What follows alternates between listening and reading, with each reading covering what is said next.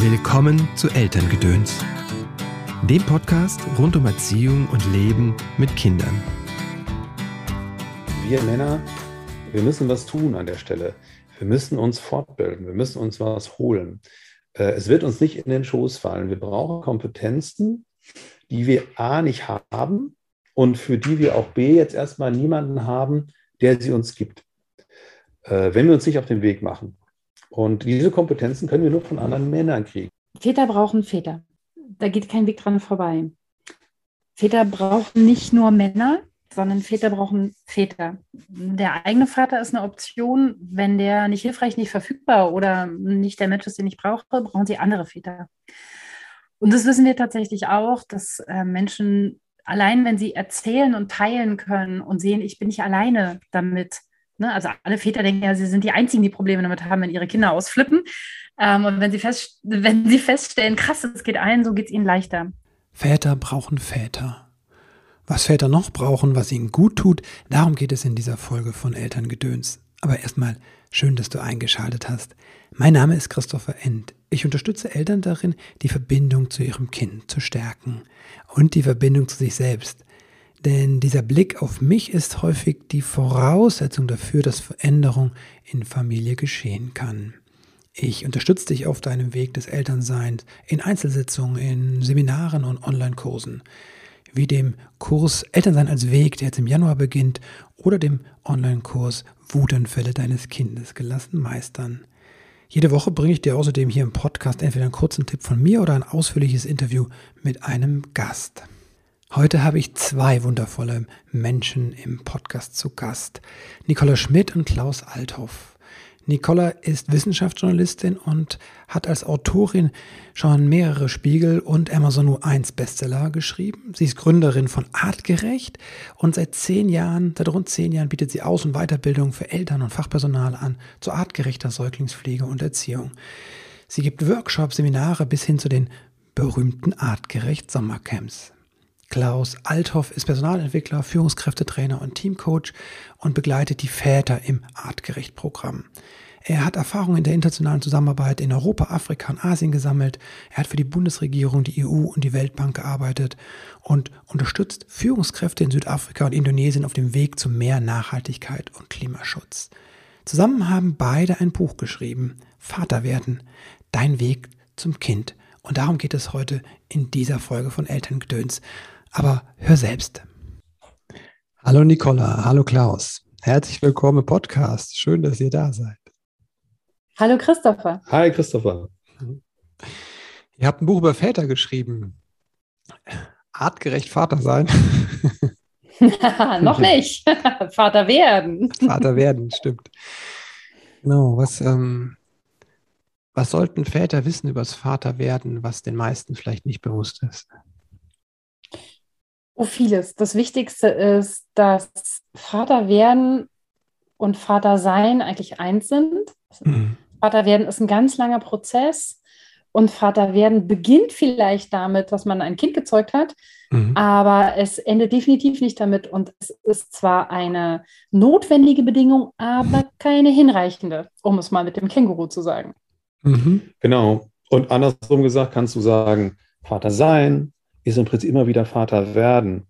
Genau, wenn ich Vater bin, äh, das weißt du wahrscheinlich auch aus deiner eigenen Rolle, dann werde ich das eigentlich jeden Tag neu. Also ich werde es erstmal mit jedem Kind wieder neu und ich werde es mit jedem Kind irgendwie anders neu und ich werde es im Grunde genommen auch jeden Tag und jede Situation mit jedem Kind immer wieder neu. Das heißt, Vater sein ist überhaupt nicht so statisch und Vater werden, das Progressive, sondern das ist im Prinzip etwas, was sich ständig entwickelt und das ist ja auch eine Riesenchance, wo ich mich ständig entwickeln kann. Denn nobody is perfect, Väter auch schon mal gar nicht. Aber die gute Nachricht ist, äh, wir können halt die ganze Zeit äh, dran arbeiten, wenn wir es werden und wenn wir es sind. Wo hast du dich entwickelt als Vater? Wo du sagst, oh, das habe ich vorher, hatte ich vorher noch nicht so in meinem Repertoire? Tja, ich, äh, ich entwickle mich auch ständig. Also auch äh, jetzt zum Beispiel gerade äh, habe ich vorhin noch mal wieder was gelesen über Adoptismus. Und dann denke ich mir, verdammt nochmal, jetzt beschäftigst du dich mit, mit Vatersein, du gibst Väterkurse, du weißt das eigentlich alles. Äh, Aber ähm, bestimmte Dinge habe ich in meiner Biografie einfach aufgenommen. Ich bin durchaus mit so einem Adultismus-Konzept selber groß geworden als Kind. Und äh, ich ertappe mich immer wieder dabei, äh, dass ich das selber auch gerne anwende. Ich sage vielleicht nicht keine Rieder-Widerrede, basta, weil ich das jetzt sage, aber komm, zieh dir mal die Jacke an, komm, wir machen das jetzt mal so und so. Ähm, tja, da ertappe ich mich auch selber. Und ich glaube, so ist das. Ich glaube, es geht auch nicht darum, perfekt zu sein. Ich glaube, es geht darum, sich einfach Mühe zu geben und immer wieder zu sehen, ich, ich kann immer besser werden. Und zwar nicht, damit ich der Oberchecker bin, sondern damit es für alle besser wird, damit es allen besser geht. Mhm. Und du darfst, also ich finde es ganz krass auch, jedes Kind hat ja seine eigene Persönlichkeit und seine eigenen Phasen, durch die es geht. Und jedes Kind fordert mich als Mutter und Klaus als Vater anders heraus. Und in jeder Phase fordert es uns dann wieder anders heraus. Das heißt, wir werden es eigentlich alles immer wieder neu. Und dann kommt ja noch zu, das ist auch, glaube ich, wichtig, auch für unser Buch. Ähm, wir haben uns natürlich auch überlegt, wie ist das denn ja Vater werden? Mit wem sprechen wir denn jetzt? Äh, äh, denn wir haben einen eher vielfältigen Vaterbegriff. Also Vater ist ja nicht nur der leibliche Vater, der mhm. jetzt vielleicht dessen Frau, Freundin, Partnerin schwanger ist, sondern Vater ist natürlich auch Patchwork-Vater, sozialer Vater, es muss auch nicht immer ein Mann sein. Ähm, und äh, diese Personen, die die Rolle übernehmen, ähm, sind ständig Vater und werden ständig immer wieder Vater. Von der Vaterrolle, was ist da ähm, biologisch angelegt und was entspringt unserer gesellschaftlichen Erwartung oder dem gesellschaftlichen, was wir als gesellschaftliches Vorbild bekommen haben? Also Christopher, das mit dem Biologischen, das erkläre ich jetzt nicht öffentlich in einem Podcast, aber ich glaube, ihr habt das alle drauf, wie das geht. Also Beide nicht, wie es funktioniert. Ich dachte eher von aber der Vaterrolle, wie die biologisch geprägt ist, ne? dieses klassische Bild ja. der einsame, wortkarge Jäger auf der einen Seite und mhm. die ähm, äh, bindungsorientierte Mama ne? auf der anderen Seite, die die Bären sammelt. Mhm. Okay, shocking News von Nicola ähm, dass es sowas wie einen Vater gibt, war Jahrtausende dem Menschen überhaupt nicht klar. Und wir reden nicht von ein oder zwei, sondern wir reden von eher 300.000 Jahren, hm. in denen es überhaupt nicht klar war, dass es einen biologischen Vater für ein Kind gibt. Oh, also ganz viele Kulturen dachten, alle Männer, mit denen die Frau geschlafen hat, sind die Väter des Kindes, das sie dann oh, wow. zur Welt bringt. Was extrem cool ist, weil man dann als ja. Frau mit vielen Männern schläft und dann ganz viele soziale Väter hat, die sich alle kümmern. Ähm, und, ähm, Welche Teil war denn der coolste? ja, das ist äh, halt ganz interessant. Also ich habe ja mal Geschichte studiert und ich glaube, ähm, wir gucken ja immer äh, ganz stark kulturell geprägt auf den Menschen. Mhm. Äh, wir sind aber, äh, äh, wir sind aber physische Wesen, äh, mit Genen. Und unser Genprogramm ist eben nicht einige tausend Jahre alt wie unsere Kultur. Mhm. Unser Genprogramm, das, was uns auch wirklich antreibt, was unsere Reaktionen ganz maßgeblich steuert, das ist Hunderttausende, wenn nicht Millionen Jahre eben alt. Und in dieser Zeit ist eben der Zeitraum, in dem wir wussten, wer ist der Vater, relativ gering, überschaubar. Die Vaterrolle, nach der du fragst, genau darum ging es ja. Ähm, also dazu muss man wissen, wir wussten lange gar nicht, dass es sowas wie einen Vater überhaupt gibt. Es gibt eine andere Kultur, ähm, in der man davon geht, dass Kinder durch Träume gezeugt werden. Also dass Kinder überhaupt nichts mit irgendwelchen Männern zu tun haben, sondern mit, mit Göttern, mit Göttinnen, mit Träumen. Ähm, mit, mit Erfahrung und so weiter. So, das heißt, wenn man jetzt fragt, was ist denn die biologische Vaterrolle oder was ist denn die im Menschen, in der Menschheitsgeschichte angelegte Vaterrolle, lautet die Antwort, keine Ahnung weil äh, es gab lange sowas wie Väter gar nicht oder einen Vater. Und äh, das heißt, das, was du eigentlich fragst, ist die Männerrolle. Mhm. Ja? Also der Typ, von dem du redest, ist eigentlich erstmal nur ein Kerl. Einfach mhm. nur ein Männchen, ein menschliches Männchen. Und dann gibt es halt dieses lustige Bild von äh, der Jäger, der unterwegs mhm. ist und wortkarg und jagt und der Blaumarkt, weil blauer Himmel gutes Jagdwetter ist und mhm. was es da noch für absurde Geschichten überall gibt. Ist alles Quatsch. Mhm es fängt damit an, dass der Dimorphismus zwischen Mann und Frau, also ich bin klein und Klaus ist groß, extrem neu ist. Okay. Hm? Auch die Nummer mit den langen Haaren bei den Frauen und so mhm. ist ja mhm. total neu. Aber es ist tatsächlich so, dass noch bei den Wikingern es Frauen gab, die genauso große Knochen und an diesen Knochen kann man das ja heute noch sehen, wie die Sehnenansätze sind und auch Ah, okay. von den Sehnenansätzen kann man auf die Muskeln schließen. Okay. Und man kann sehen, dass diese Frauen genauso eine starke Muskulatur hatten wie die Männer. Es gab Hm. Frauen, die mit, mit Waffen bestattet wurden und allen Ehren. Und es gab viele Männer, die mit, mit Nähnadeln ähm, bestattet wurden und, und eher handwerklichen Dingen, die wir heute Frauen zuordnen würden, mit Schmuck und Ketten und so weiter. Also das heißt, diese ganze Idee von äh, Mama ist lieb und bindungsorientiert und Papa ist eher wortkarg und stark und der fordert die Kinder ja heraus, das ist kulturell. Das, das Okay. ist, das kann ich ganz sicher sagen. Das ist eine kulturelle Idee, das ist eine Idee, die haben wir zwar seit 2000 Jahren, vielleicht auch schon ein bisschen länger, Mhm. vielleicht auch seit dem Neolithikum, also seit 8.000 bis 12.000 Jahren, aber die Idee ist ganz neu. Hm. Das heißt, wenn du mich jetzt fragst, Nicola, was ist der artgerechte Vater, lautet die Antwort, ein Mensch. Hm. In erster Linie mal ein Mensch und ob Männer und Frauen unterschiedlich sind per se, das ist ja nochmal eine ganz andere Frage. Aber der Vater ist erstmal nur Mensch. Sind Männer und Frauen unterschiedlich? Warte mal, ich guck mal. Ja, Im Naja, Verhalten also- jetzt. Genau, also im Verhalten. das können wir ja kaum sagen. Also in unserer Welt schon Mhm. und im Verhalten gegenüber Kindern tatsächlich dann auch. Ne?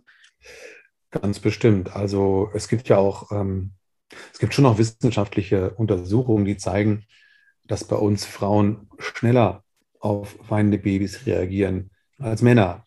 Mhm. Also das kann man messen. Zugleich ist aber natürlich die Frage, wir wissen nicht genau, ob das quasi in unseren Genen steckt oder ob das das Ergebnis von Kultur ist.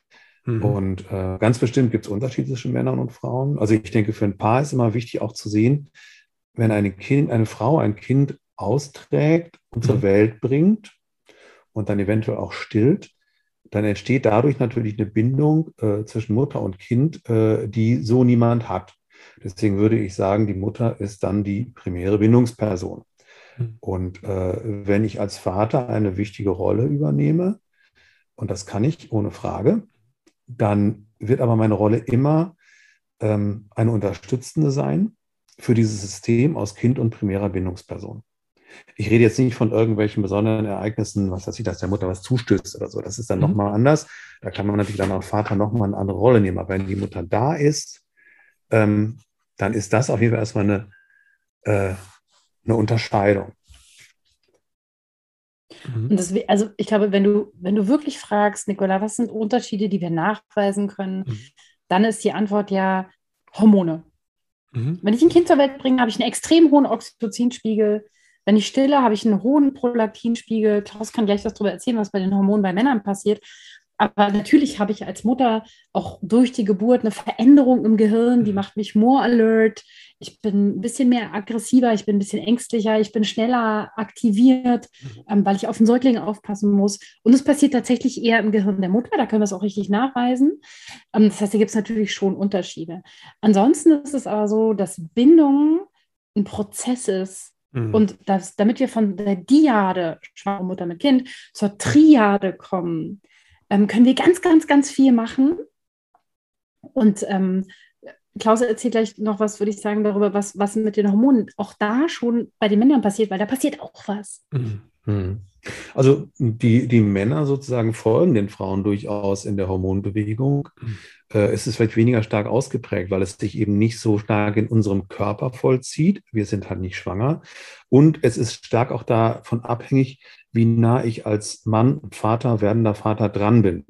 Also auch das ist nachmessbar. Die Grundbewegung ist, sage ich mal, ich vereinfache es jetzt, weil Hormongeschehen ist immer ziemlich komplex.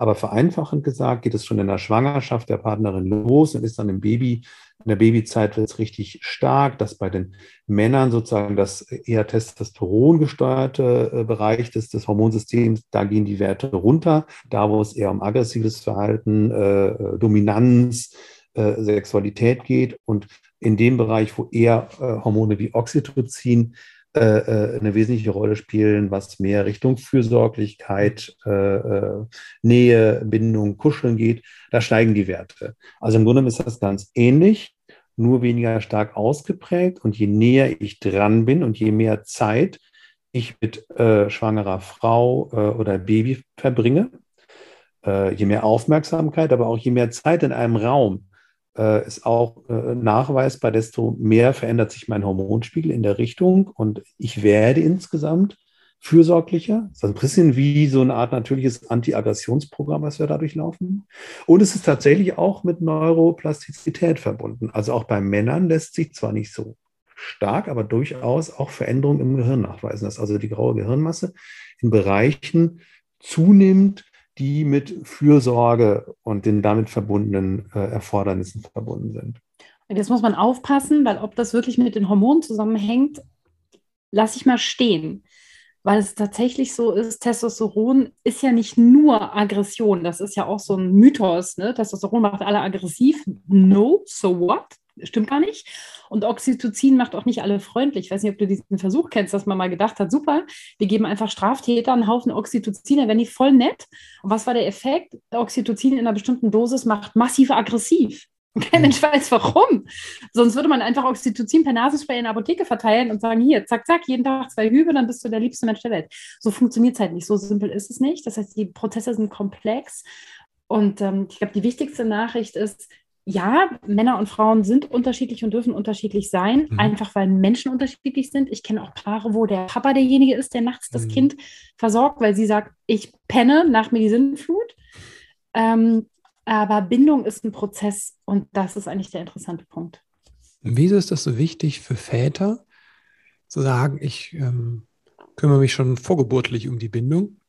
Ich kenne das auch aus Geburtsvorbereitungskursen, wo die Väter sagen, ja, ich habe ja jetzt noch eine laue Zeit, ne, so. Es beginnt ja erst mit der Geburt und dann muss man auch eher warten, bis das Kind mal irgendwie ansprechbar ist, ne, so. Mit zwei, drei legen wir dann Richtig, mal los. Genau, ja letztens erst jemand, ne, der ganz dann verletzt und traurig ist, weil er nicht die Bindung zwischen Mutter und Kind so stark ist und er da nicht reinkommt. Naja, also eine Sache ist auf jeden Fall so, wenn das Kind erstmal zur Welt kommt, alle gucken ja immer mhm. auf die Geburt, mhm. dann werden die Räume plötzlich sehr schnell sehr eng. Also okay. wenn ich quasi erst als Mann, als werdender Vater ab Geburt oder die Vorstellung habe, nach der Geburt mich da einzutunen, habe ich keine Chance mehr, mich einzutunen. Oh, da muss ich quasi schon auf dem Platz sein. Oh, weil äh, ähm, nach der Geburt kommt ja die eigentliche, äh, äh der eigentliche Lackmustest, das Wochenbett. Mhm. Äh, da ist es in der Regel für mich als Vater und Mann ja schon die Aufgabe, äh, meiner Frau das zu ermöglichen, mhm. quasi komplett äh, aus dem allem rauszugehen, was mit Arbeiten und so zu tun hat, sich zu erholen von der mhm. Geburt, Bindung mit dem Kind aufbauen, da muss das System stehen und laufen. Und wenn mhm. das nicht läuft, dann entsteht sowas, äh, das nennt äh, der Psychologe äh, Harald Werneck, mit dem wir gesprochen haben, aus Wien, der nennt das Performance-Schere. Mhm. Äh, eine Performance quasi sozusagen, was passiert, was bringe ich auf den Platz? Mhm. Wenn ich es äh, nicht schaffe, sage ich mal, in den ersten Wochen und Monaten äh, äh, zu liefern auf dem Platz, dann ist die Chance, dass ich später liefere, immer geringer, weil die Mutter dann irgendwann einen Vorsprung hat, der schwer einzuholen ist. Die kann das dann einfach besser, das ist auch so ein bisschen der Klassiker. Ja, Mutter kann das halt besser, die wickelt irgendwie besser, da weint das Kind weniger, sie weiß, wie das geht. Papa ist immer ein bisschen linkisch, kriegt das nicht so richtig hin. So. Und die, je weiter diese Performance-Schere auseinanderklafft, zwischen dem, was ich eigentlich könnte und was ich wirklich tue, desto schwieriger ist es, das wieder einzufangen. Das ist ein Grund, warum es einfach klug ist, früh und schon während der Schwangerschaft anzufangen. Aber, aber weitem nicht der einzige. Und wir haben in der Forschung ganz klar gesehen, dass es einen Unterschied macht, tatsächlich, wie selbstbewusst Väter mit ihren Kindern umgehen. Mhm. Ob sie sich vor der Geburt schon mental mit dem Kind beschäftigt haben, sich vorgestellt haben, wie wird das Leben zu dritt, Fantasiereisen gemacht haben, mit dem Kind aber auch Kontakt aufgenommen haben, mhm. dem Kind guten Morgen und guten Abend sagen. Mhm. Das wirkt sich de facto darauf mhm. aus, was sie hinterher können. Und wenn ich damit erst mit der Geburt anfange, fallen so viele andere Sachen an und dann geht ja auch der Stress richtig los und auch der mhm. Psychostress richtig los. Dann wird die Beziehung ja auch schwierig. Plötzlich merke ich, hey, ich habe meine Frau gar nicht mehr für mich alleine. Da ist jetzt plötzlich jemand, der ständig an mir dran ist. Äh, was sind das jetzt? Ne? Da wird es dann wirklich. Und wo Wunder, die hat, die hat keine Lust, nachdem sie irgendwie 18 Stunden betatscht und besäugt wurde, dann noch von jemand anders noch berührt zu werden. Genau, ein Riesenthema, über das dann nicht mehr gesprochen werden kann, weil ja. keine Kommunikationsgrundlage da ist. Und deswegen mhm. ist in Vater werden, dein Weg zum Kind, in unserem Buch, geht es ganz viel darum, wie bereiten wir diesen Weg mhm. so vor, dass wir nicht diese Fallen haben. Wie sorgen wir dafür, dass wir ein Team werden vorher, damit wir dann performen können, wenn es soweit ist. Weil Teambuilding unter Druck ist echt schwierig. Das ist, als würde man versuchen, wenn das Boot schon am Sinken ist, nochmal versuchen, irgendwie mit, mit irgendwelchen Leuten ein Team zu bilden. Das, das ist fast nicht möglich. Dann kann man nur noch funktionieren und das passiert dann. Dann funktionieren alle nur noch. Genau, das hast du gesehen. Was wir sehen, ist dann Funktionsmodus, aber der gibt uns kaum noch Gestaltungsspielräume. Wir müssen die Gestaltungsspielräume haben wir vorher und sollten wir auch nutzen. Das ist so lustig, weil viele unserer Freunde und Mitarbeiter haben das Buch jetzt natürlich schon vorher von uns gekriegt und wir haben gesagt, ey, lies mal, du hast zwar schon die Kinder, aber guck mal rein. Und wir haben immer wieder die Rückmeldung gekriegt, boah, krass, hätte ich das mal vorher gewusst. Hm. Und mittlerweile geben wir das Buch raus an Leute, die schon Kinder haben, dass wir sagen, pass auf, vergiss den Lauftext. Mhm. Im Lauftext steht, was das Baby im Bauch macht und so, das kennst du alles mhm. schon völlig uninteressant. Aber mach die Übung und lies die Kästen. Das sind mhm. total viele Übungen in Kästen drin, weil die sind tatsächlich immer irre relevant. Also zu den Kästen, wir haben das Buch so aufgezogen, ähm, um es besser lesbar zu machen, dass es ganz viele Rubriken hat die dann halt in, in so Kästen stehen. Ne? Also wir haben mhm. uns das überlegt, wenn das, wenn du so einen Lauftext hast von 250 Seiten, da verliert man sich schnell drin, mhm. kennt man ja. Also haben wir Rubriken eingeführt, eine Wissenschaftsrubrik, eine Meinungsrubrik, so eine Aufregerrubrik, das sollten alle wissen, so eine Rubrik, was im Mann passiert, wo es immer so um die innerlichen, seelischen äh, Vorgänge geht, auch so Kurzrubriken, unsere coolen Not-to-Do-Listen, was man auf keinen Fall machen sollte. Und ähm, ja, und diese Rubriken, die sind irgendwie, das ist das ist cool ausgekommen. Also ich kann quasi das ganze Buch über diese Rubriken lesen. Es ist so ein bisschen so, als würde man so verschiedene Podcasts nebeneinander hören. Mhm. Den Wissenschaftspodcast, den Wie geht's eigentlich im Vater-Podcast, den Was ist daran gesellschaftspolitisch eigentlich interessant Podcast. Und, und, wenn man das Kind schon hat, dann lohnen sich diese Podcasts immer noch, haben wir mhm. festgestellt. Weil mhm. es für alle ein Thema ist und zwar ständig. Mhm. mhm. Ja, das mit der Paarebene ist halte ich einfach auch so wichtig. Und ähm, das letztens, glaube ich, irgendwie 40 Prozent der Paare sich ähm, zwei, drei Jahre nach der Geburt trennen. Ne? Das ja, ist halt mhm. einfach krass. Ne? Und ähm, ein Grund ist meines Erachtens, dass es vorher fehlt. Ne? Einfach. Was wären ja. aus eurer Erfahrung die daher die drei wichtigsten Dinge, die ich quasi tun sollte als Vater oder als auch äh, als Paar einfach vor der Geburt? Pass auf, ich sag's dir gleich, aber lass mich noch eine Sache dazu sagen. Mhm. Weil das haben Klaus und ich gestern oder vorgestern haben wir irgendwo gesessen und uns unterhalten und uns darüber unterhalten, wie läuft das eigentlich? Und wir haben was festgestellt. Das Problem ist nämlich nicht, dass die Mütter und die Väter was falsch machen. Die Mütter mhm. und Väter sind total in Ordnung und die sind so, wie sie seit Jahrtausenden waren und die sind mhm. total okay. Das Problem ist, dass dieser Mann, der hier gerade neben mir sitzt, in diesem Podcast, der gerade hier an meiner Seite ist, der muss, wenn ich ein Kind kriege, das komplette Dorf ersetzen. Und das ist eigentlich too much. Das ist eigentlich zu krass. Muss er aber, weil ich habe keine Schwestern, Tanten, Omas, Opas und andere Leute, die mich unterstützen. Das heißt, es muss alles er machen. Er ist mein Kummerkasten, er ist mein bester Freund, er ist meine Putzfrau, er ist meine Heilkräuterkundige, er ist mein Organisator, er ist mein Beschützer. Bub, und das ist das, woran wir alle zerbrechen, mhm. weil das so hart ist. Und gleichzeitig können, können wir nicht sagen, naja, das schaffen die Männer nicht, Frauen sie zu, wie ihr klarkommt, weil ich alleine kann mein Dorf auch nicht ersetzen. Und das finde ich, fand ich echt eine wichtige Erkenntnis, dass ein Problem einfach ist, Papa muss plötzlich alles sein. Und sich das vorher klar zu machen und davor zu bauen, wer bringt uns Essen im Wochenbett, ist ja so die, das kennt man ja schon überall, ne? Aber da gibt es ganz viele Dinge, die man vorbauen kann dann rockt es richtig, weil dann kann sich wirklich was verändern. So, und jetzt kriegst du deine drei Dinge.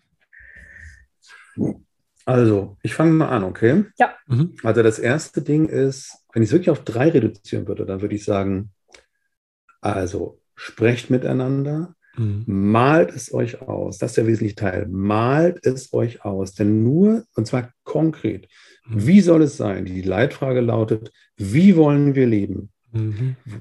Mhm. Nicola? Darf ich dazu was sagen? Und malt euch auch die unangenehmen Sachen aus. Zum mhm. Beispiel, wow. wie kriegt die Frau Rente, wenn sie zwei Kinder großgezogen hat und in Teilzeit gearbeitet hat danach? Mhm. Kriege ich jeden Monat von dir 300 Euro auf mein Konto jetzt schon, weil ich, wenn wir uns trennen, schlitter in die Altersarmut, mein Schatz. Wow. Ein Mann ist keine Lebensversicherung. Also auch über die richtig bad, messy Details, mhm. die wirklich nie geklärt werden sonst. Redet darüber.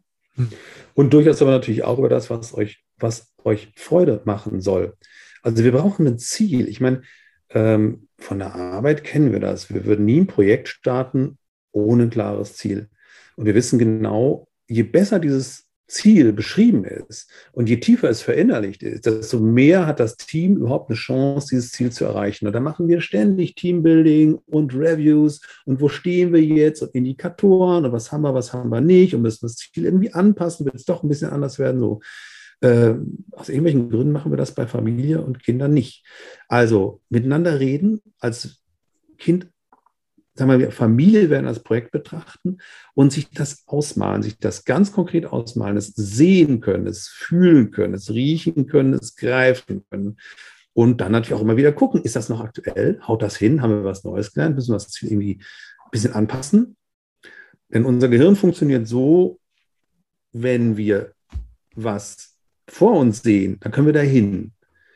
Dann können wir gestalten. Wenn wir einfach uns treiben lassen, ja, dann sind wir einfach ein Korken auf einem mehr oder weniger wilden Bach. Gut, Nummer zwei. Ja, Nummer zwei, hm, schau als Vater, wie du dazu beitragen kannst, dass ihr mit der richtigen Mannschaft ins Rennen geht. Also Mannschaft heißt ein bisschen innerer Kern, das bist du mit deiner Frau und dem Kind, was ja auch immer eine mhm. Rolle spielt. Das ist ja die ganze Zeit dabei, auch schon ungeboren. Also mhm. bezieh das frühzeitig mit ein, rede mit dem. Das ist ja da. Das ist ja nur durch die äh, äh, äh, Bauchdecke und was weiß ich, ein bisschen Gewebe von uns getrennt. Aber die Mannschaft geht natürlich noch weiter. Ich brauche eine Mannschaft, mit der ich zum Beispiel äh, in den Kreissaal gehe.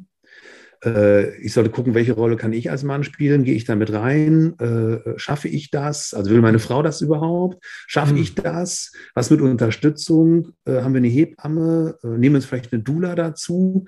weil ich dann als Mann die Möglichkeit habe, äh, äh, sozusagen mich nochmal unterstützen zu lassen. Und die Frau ist nicht allein, wenn, wenn, wenn, wenn ich es gerade nicht mehr schaffe, wenn es mir mal zu viel wird. Ja. ja. Ähm, und dann geht es natürlich noch weiter. Äh, Im Wochenbett kann man es dann weiter sehen. Wo ist euer erweitertes Team? Wer äh, kann man für euch kochen? Wer kann auch mal durchwischen? Mhm. Äh, gibt es irgendwelche Nachbarn? Gibt es Freunde? Gibt es Familie? Gibt es Geschwister? Und immer dran denken, das ist halt auch so ein krasses Thema so, das ist immer ein bisschen schwer, aber es ist halt so. Ein Team kriegt man dadurch, Unterstützer kriegt man nicht dadurch, dass man Unterstützung nur anfordert, sondern dass man auch selber gibt. Also oh. geben, bevor man selber bedürftig wird. Auch das hm. ist in der Schwangerschaft noch viel einfacher möglich. Ja? Also wenn, hm. wenn meine Nachbarn schon mal ein paar Mal einen Kuchen von mir gekriegt haben oder ich bei denen äh, einfach auf die Wohnung aufpasse oder da auch mal schnell die Blumen oder durchfische oder sonst was, ist natürlich die Wahrscheinlichkeit, dass die mich unterstützen, sehr viel höher. Also sehr früh über dieses Team nachdenken, was wie ein Zwiebelschalenmodell angeordnet ist. Die Familie als Triade, die professionellen Unterstützer, zum Beispiel im Kreissaal, das Umfeld, was dann später das ja ersetzen muss, was Nika vorhin als Dorf bezeichnet hat. Denn wir Homo sapiens sind ja nicht dafür gemacht, in der Kleinfamilie durchs Leben zu schaukeln. Wir brauchen eigentlich größere Unterstützerstrukturen. So, das war jetzt der zweite Punkt. Haben wir noch einen dritten? Auf jeden Fall. Also der dritte Punkt ist auf jeden Fall, und ähm, das klingt jetzt ein bisschen gruselig, es ist aber tatsächlich so, jede Geburt ist eine normative Krise. Und eine Krise zeichnet sich dazu, da, davon aus, nee, dadurch, dadurch aus, eine Krise zeichnet sich dadurch aus, dass es auch Phasen gibt, in denen wir sagen, ich bin gar nicht da, ich habe das nicht gesehen, ich war nicht dabei, ich war es nicht. Mhm. Eine Krise zeichnet sich dadurch aus, dass wir sagen, yay, total super, oh nein, ich habe total Angst. Mhm. Eine Krise zeichnet sich aus durch Leugnen und da bleiben viele Leute leider stecken. Ähm, la, nee, nee, das geht schon. Nee, nee, kriegen wir hin. Gar kein Problem, gar kein Problem. Mhm. Alles gut?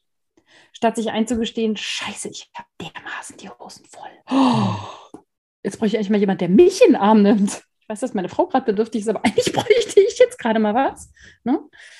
Also, dass wir uns das klar machen und eine Krise ist erst dann bewältigt, wenn wir sie tatsächlich bewältigt haben und wir können sie nur bewältigen, wenn wir sie anschauen und sagen, wow, ja, das ist eine Krise und zwar jedes Mal aufs Neue.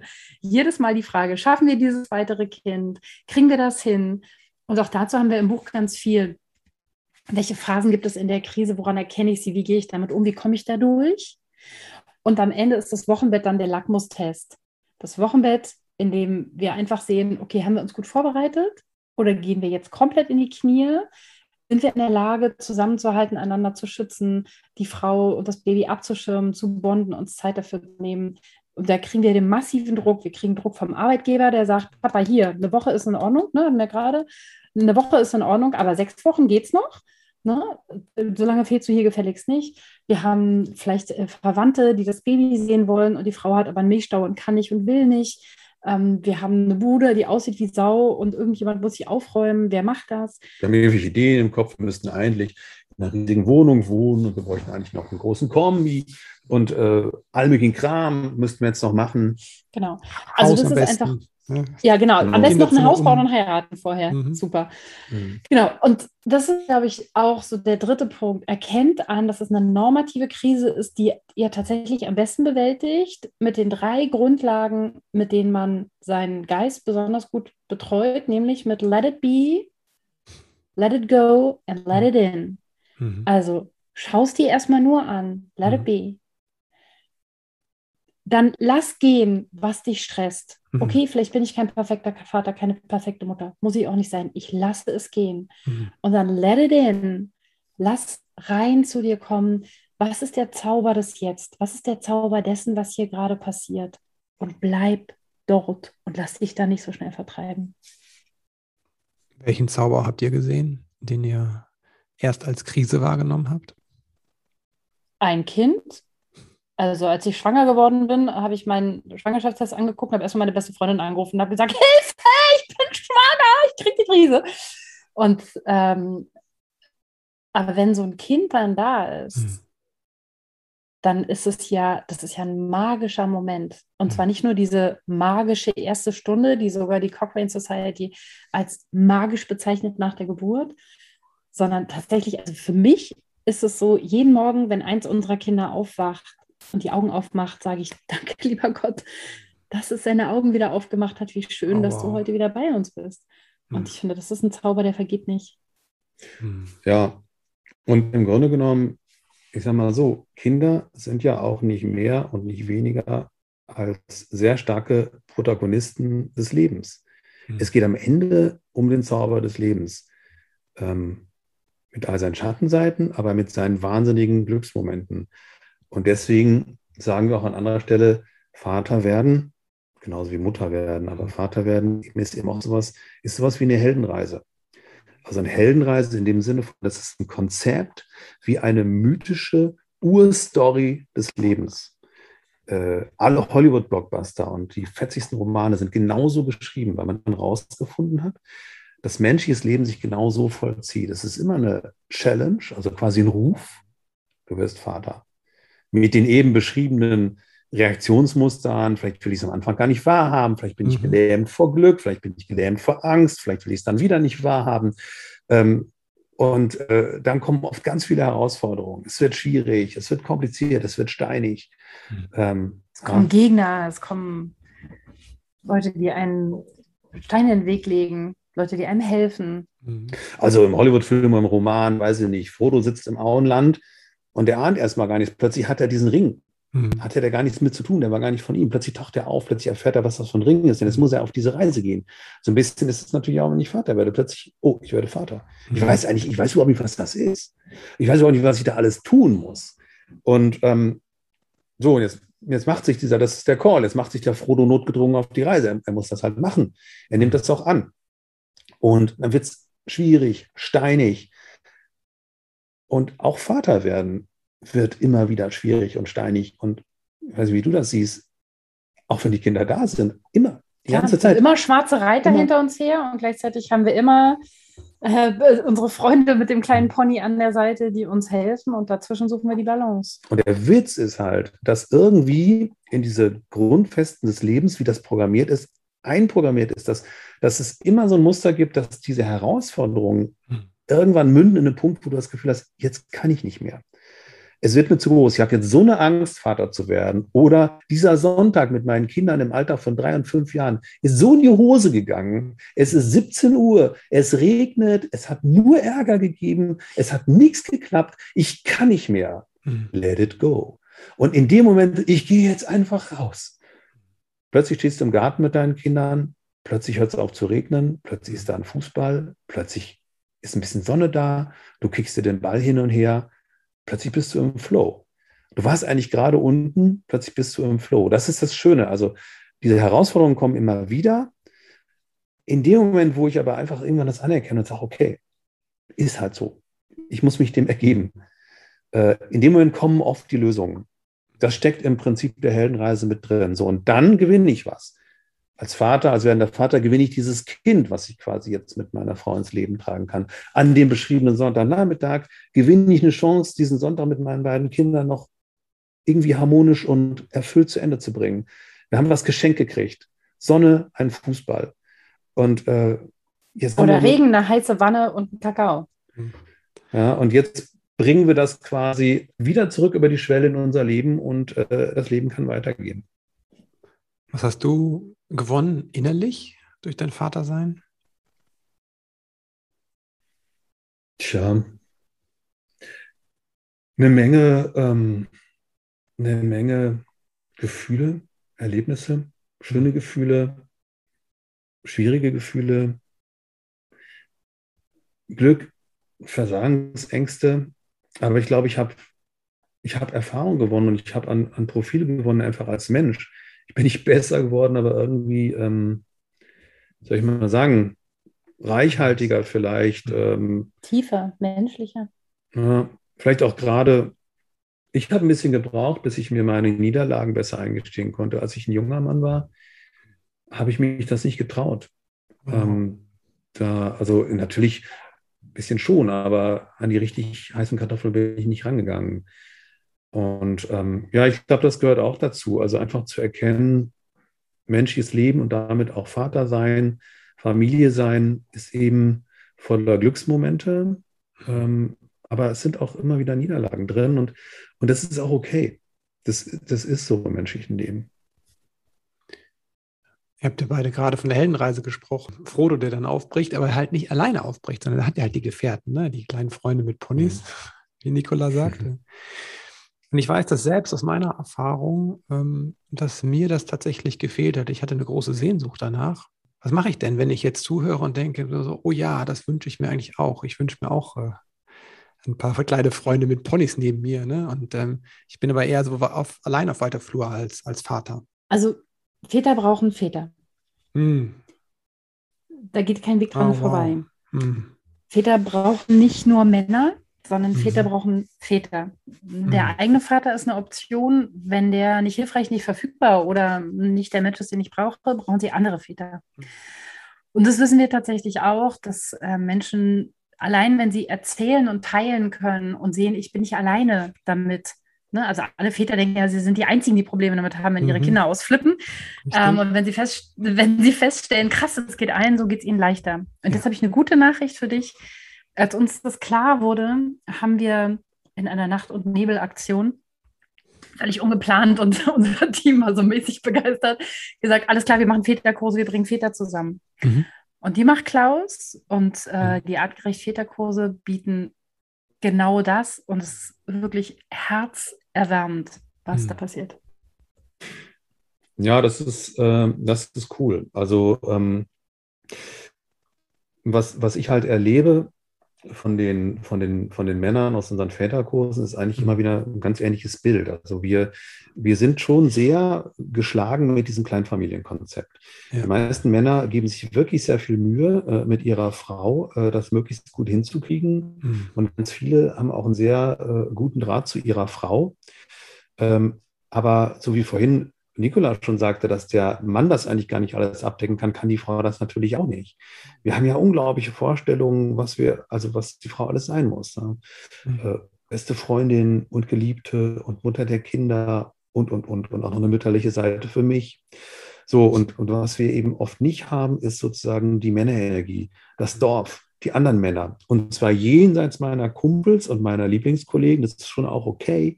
Aber mit meinen Kumpels habe ich oft so eingespurte Muster. Wir reden über unsere Hobbys, gemeinsame Interessen. Wir sind uns immer sehr, sehr einig. Das ist schön und wichtig, aber mir geht es auch noch um was anderes, nämlich um die Perspektive und um die quasi zufällig äh, gewonnene Perspektive von anderen Männern. Mhm. Äh, erstmal von Peers, also von Männern, die so sind wie ich. Äh, und durchaus auch von erfahreneren Männern. Also ich würde jedem Mann inzwischen unbedingt zu einer, wie ich das nenne, Väterbande Mhm. raten. Bau dir eine Väterbande auf. Mhm. Ähm, bleib weiter mit deinen Kumpels in Kontakt, aber vielleicht schon einen Geburtsvorbereitungskurs. Mhm. Schau mal, dass du andere Väter so ein bisschen randommäßig in dein Leben reinholst. Triff Mhm. dich mit denen und tausch dich mit denen darüber aus, einfach wie es dir geht und wie es den anderen geht. Mhm. Und was ich in den Kursen erlebe, ist, dass es, dass es für die Männer unglaublich befreiend ist, für die Väter zu lernen, boah, krass, wie Nika gerade schon sagte, ähm, die sind eigentlich genauso wie ich. Und ich dachte, ich wäre der Einzige, der es nicht schafft. Aus irgendwelchen Gründen denken wir immer, wir sind die Einzigen. Mhm. Und allein die Tatsache, dass da andere Männer sind und das hören, allein das, bis sie das erste überhaupt nur gesagt haben, schon vorher, kannst du richtig hören, wie zentnerweise den, den, den Männern Steine vom Herzen fallen und wie sich sofort eine Atmosphäre entwickelt von ja quasi so einer Art brüderlichen Solidarität. Da ist keine Konkurrenz mehr, da sind keine Schwanzlängenvergleiche mehr. Da geht es wirklich nur noch darum, ich bin Mann, du bist Mann, ich bin Vater, du bist Mann. Vater, wir sind, wir sind Brüder. Ich höre dich, ich, ich kenne das, was du erzählst. Ich verstehe dich. Ich muss da erstmal gar nicht viel zu sagen. Ich bin einfach nur, ich fühle einfach nur mit. Ich bin empathisch. Und allein das macht einen Wahnsinnsunterschied. Und dann geht es natürlich noch ein bisschen weiter, dass die, oft gibt es auch interessante Perspektiven zu teilen. Ich kenne das und ich mache das und das. Bei uns hat das und das gut funktioniert. Nicht im Sinne von einem schlauen Rat, sondern einfach im Sinne von, guck mal, so gucke ich da drauf, so guckt er da drauf.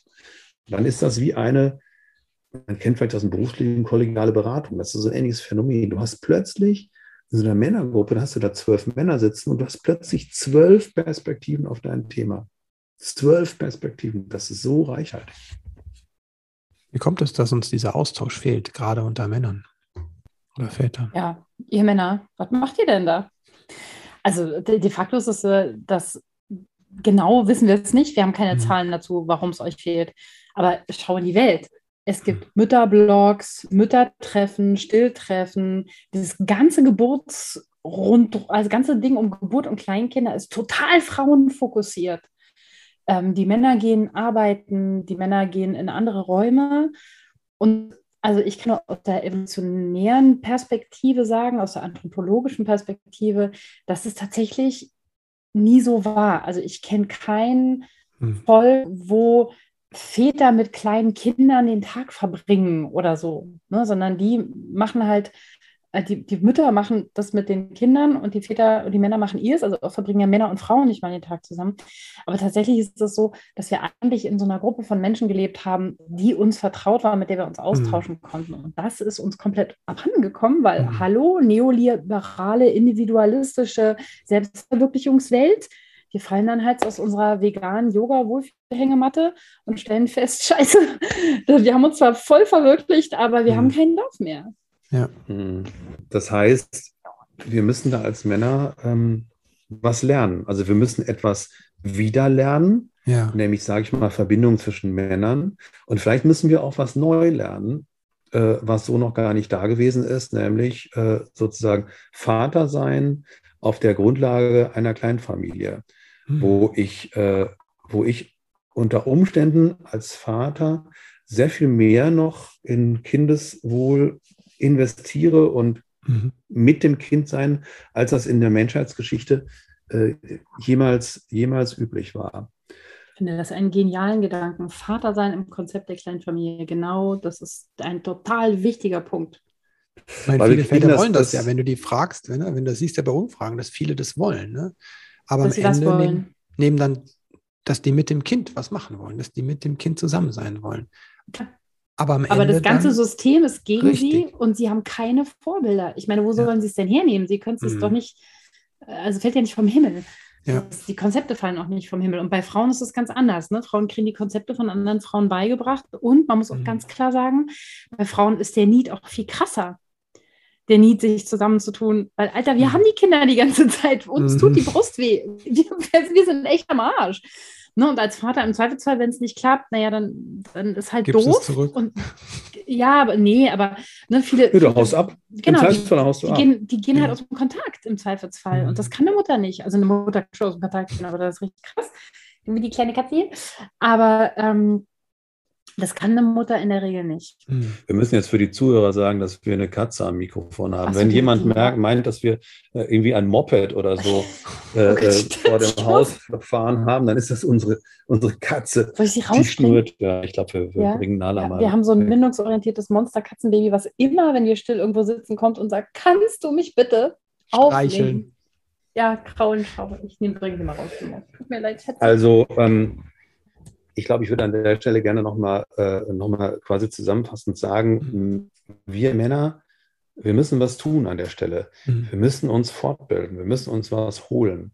Äh, es wird uns nicht in den Schoß fallen. Wir brauchen Kompetenzen, die wir A nicht haben und für die wir auch B jetzt erstmal niemanden haben, der sie uns gibt, äh, wenn wir uns nicht auf den Weg machen.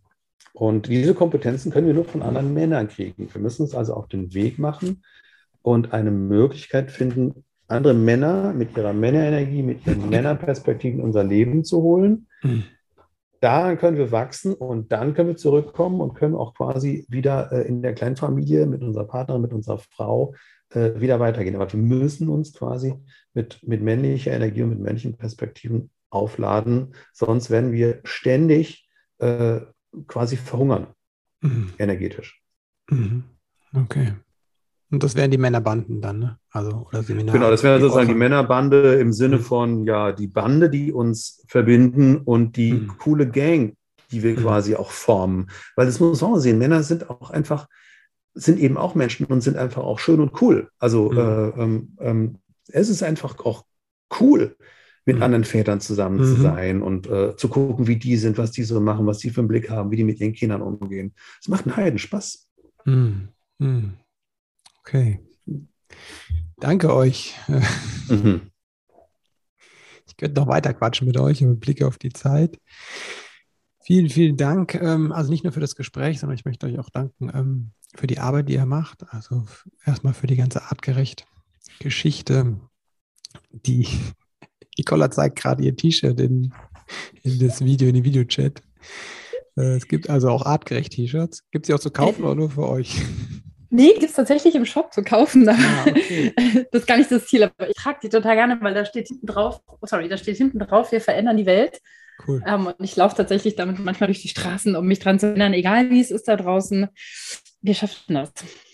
Ja, Ja, das andere. ist auch wirklich, es Ja. ist auch wichtig, also auch nochmal für, Mhm. für die Männer.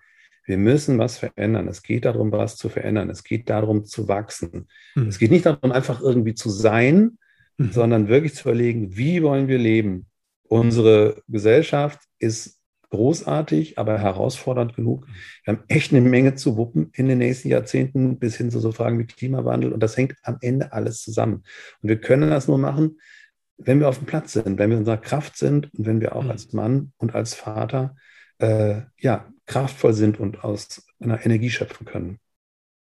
Ja, danke auch für diesen Appell. Ne? Das halte ich halt auch, ist auch eine männliche Energie, sage ich mal so, die natürlich auch Frauen haben. Ne? Aber dieses, ne, bin da mal sehr dankbar dafür, dass du einfach diesen Appell machst und auch dieses Aufrütteln, sagen wir, ihr Leute, bewegt euch. Ne? Das ist auch eure Verantwortung zu wachsen. Also da ähm, ganz großes Dankeschön dafür, auch das, was ihr geteilt habt über eure eigenen äh, Erfahrungen in Familie.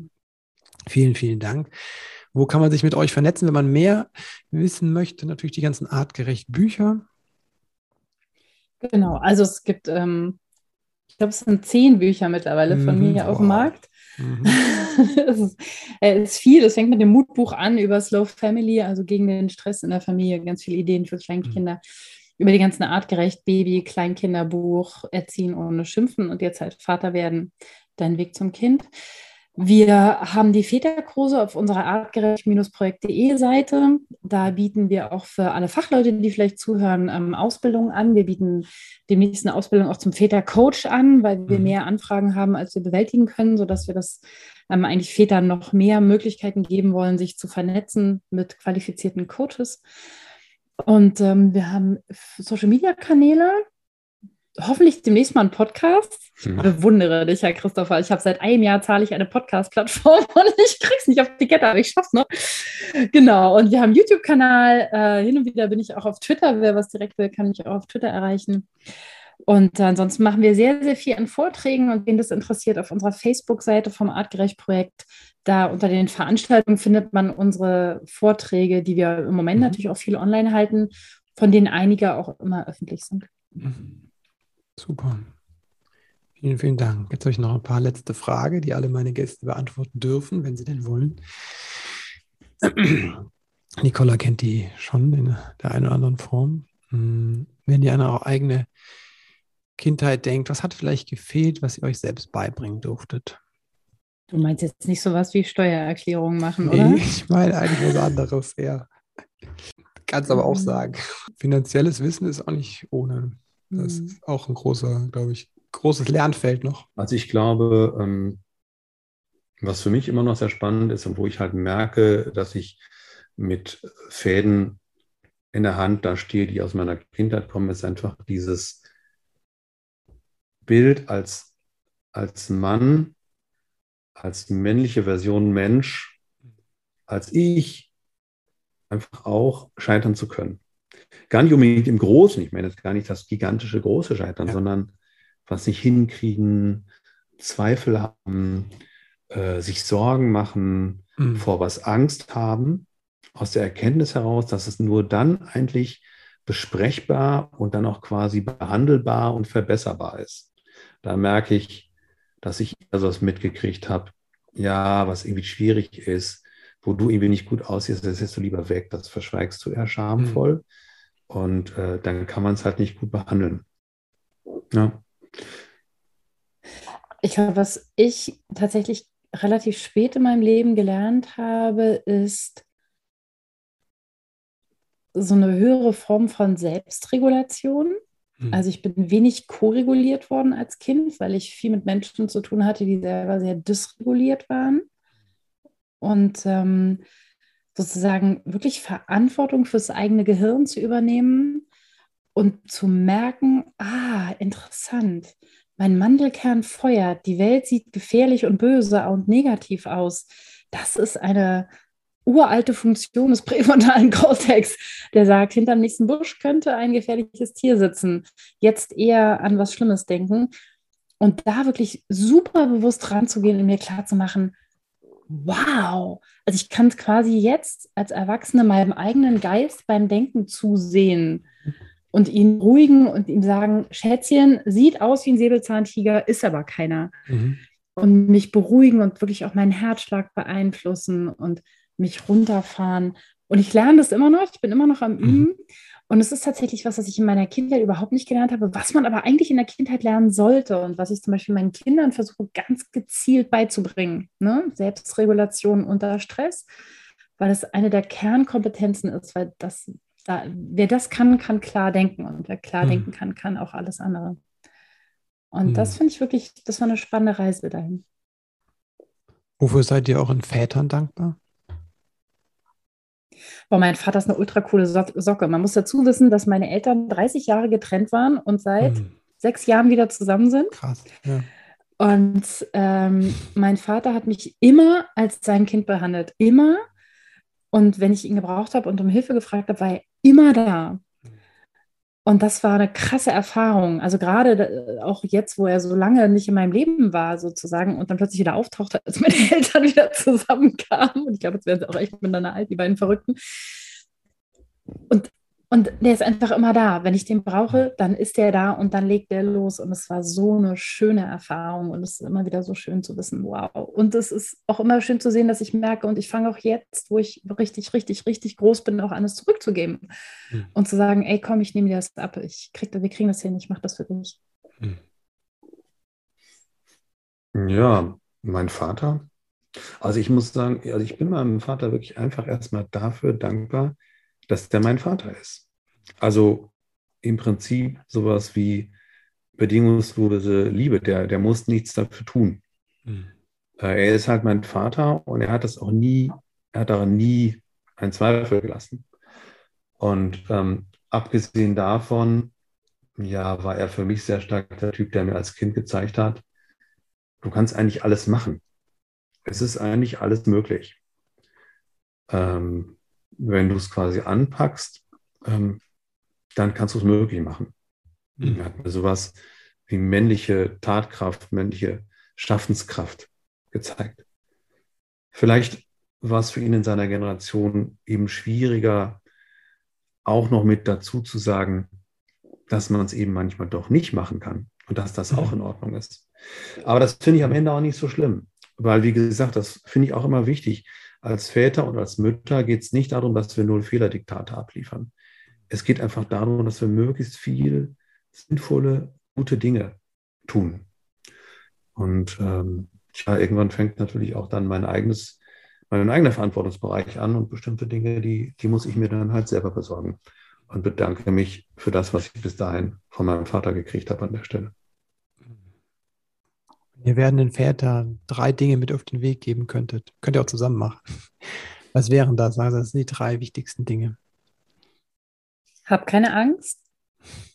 Hm. Wenn du das Gefühl hast, du ertrinkst, frage dich, ob du nicht eventuell einfach nur von Arschlöchern umgeben bist und guck mal, ob du nicht Leute findest, die dir besser tun.